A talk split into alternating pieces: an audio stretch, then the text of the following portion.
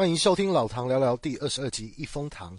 最近澳洲墨尔本这边开始进入的春天，虽然仍然还是很冷，但是天气稍微好一些，植物都开始长叶子、开花，越来越漂亮，所以喜欢出门散步。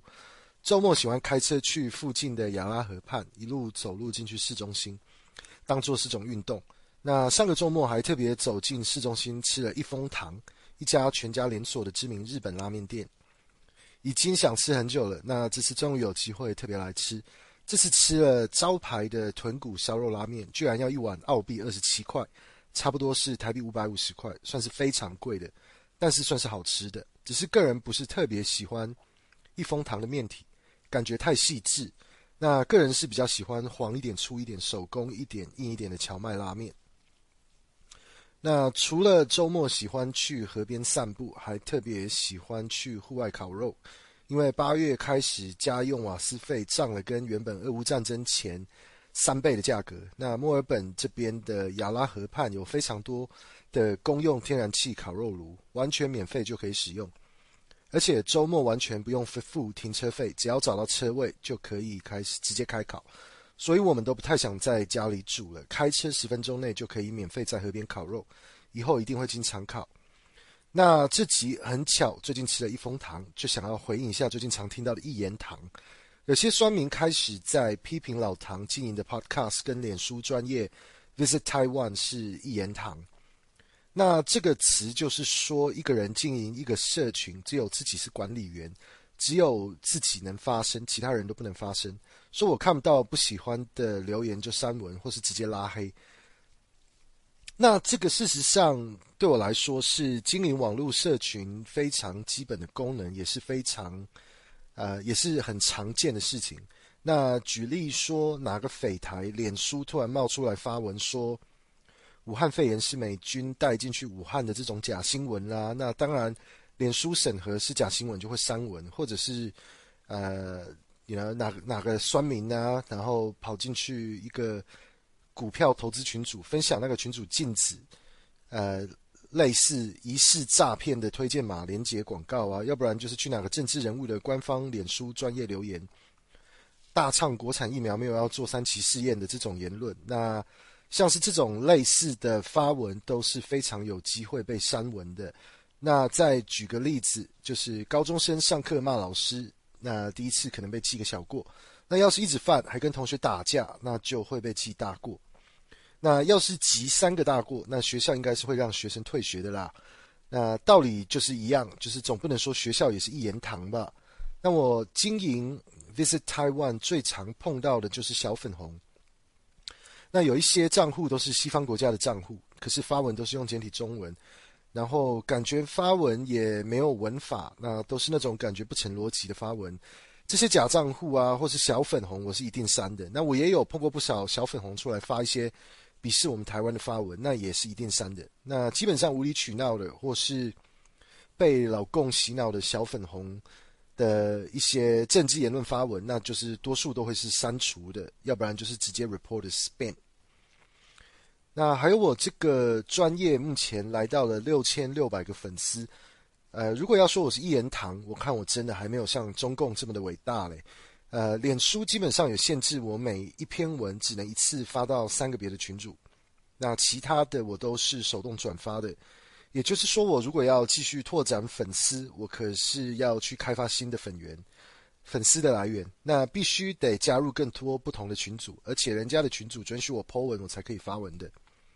那我大概总共加入了六十个群组，那大概也只有四十个可以让我发文，所以要经营这个东西还不花钱，想要增加粉丝数，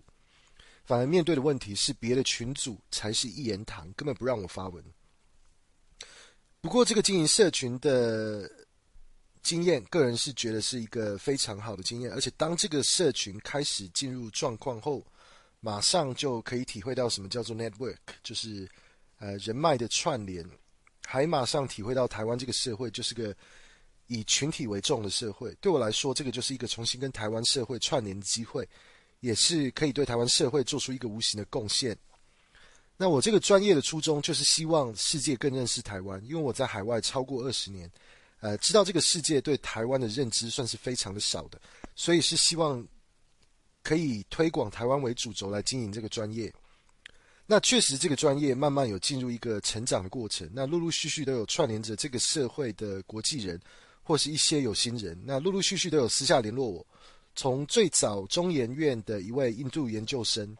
在台湾的国际学术界，在台湾的国际学术界也是有些知名度。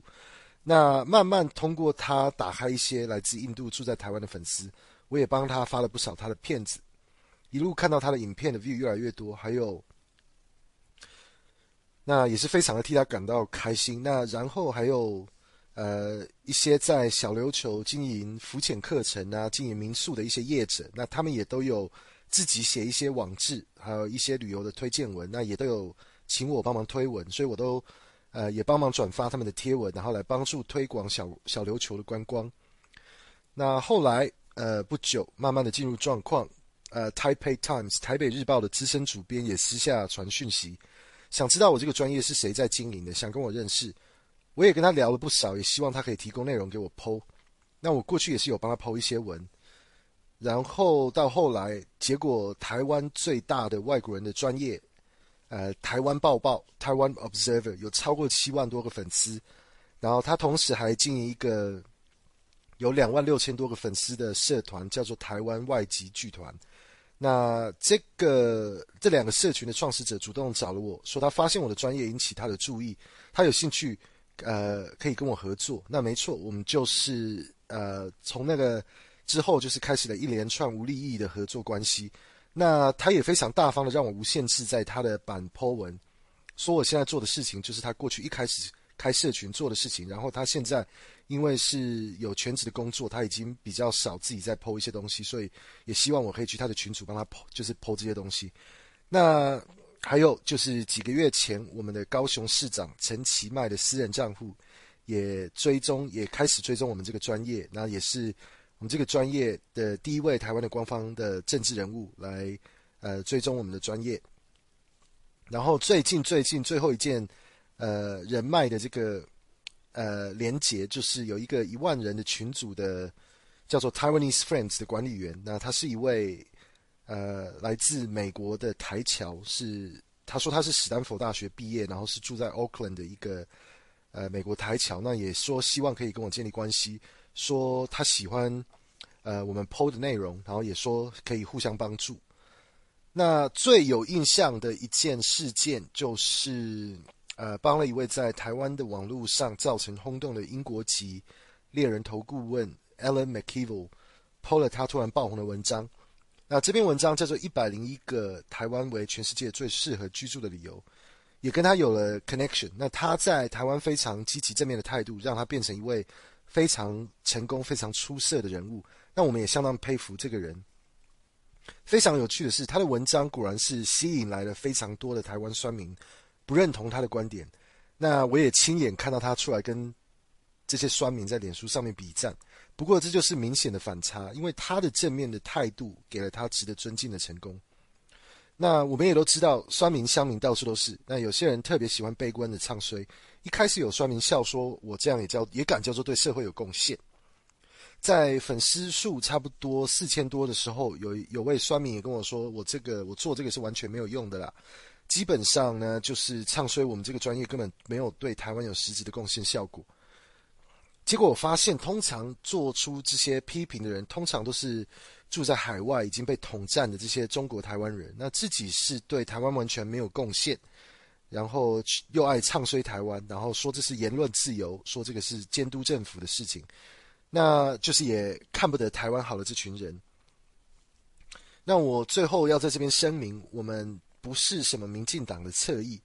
那像是台北市长的选举，那我个人是支持黄珊珊的。那我也希望，我也支持，就是民主社会的特性，那就是接受多元不同的观点跟声音，然后提倡台湾利益，就是什么东西是对台湾好的，我就愿意呃去支持，那我也愿意去呃贡献，那进行期待。我们是希望可以下一步把粉丝数。自然的提升到一万人以上，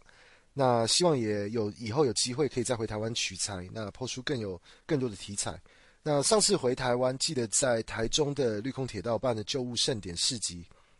拍摄了一个影片，后来呃观看数或是观众的这个次数啊是呃达到了一万两千多个观众，那这个是对我来说是非常呃震撼的。那最后非常感谢各位听众的支持。那这个 Podcast 频道一开始呃为什么会呃开这个频道呢？那是因为过去两年这个疫情的关系，那我用。因为这个，我个本人是住在澳洲墨尔本。那过去两年的时候，澳洲墨尔本是全世界封城呃次数天数最多的一个城市。也就是说，我基本上多数的时间都是待在家里。那就是特别的想要找些嗜好来玩玩看。那结果现在居然有一百多个固定的听众，然后播放次数也超过一万多次。而且最神奇的是，我最多的听众居然是来自美国。那先预告下集。那我想分享的是下一集，我想分享的是，呃，以前卖潮鞋、卖 sneakers、卖潮鞋，从头开始学起什么是创造价值跟打造品牌的一些心得跟经验。那也不算是非常的成功，但是就是想要分享这个经验，我觉得是呃非常好玩的，就是什么都不会开始学起到有一些经验。那老唐我本身是没有做过业务方面的工作，那也是从。呃，自创这个代购潮鞋的品牌开始，就从头开始学怎么卖。那我个人是觉得是非常有趣的故事，也是很特别的经验。那我今天就说到这边啦，拜拜。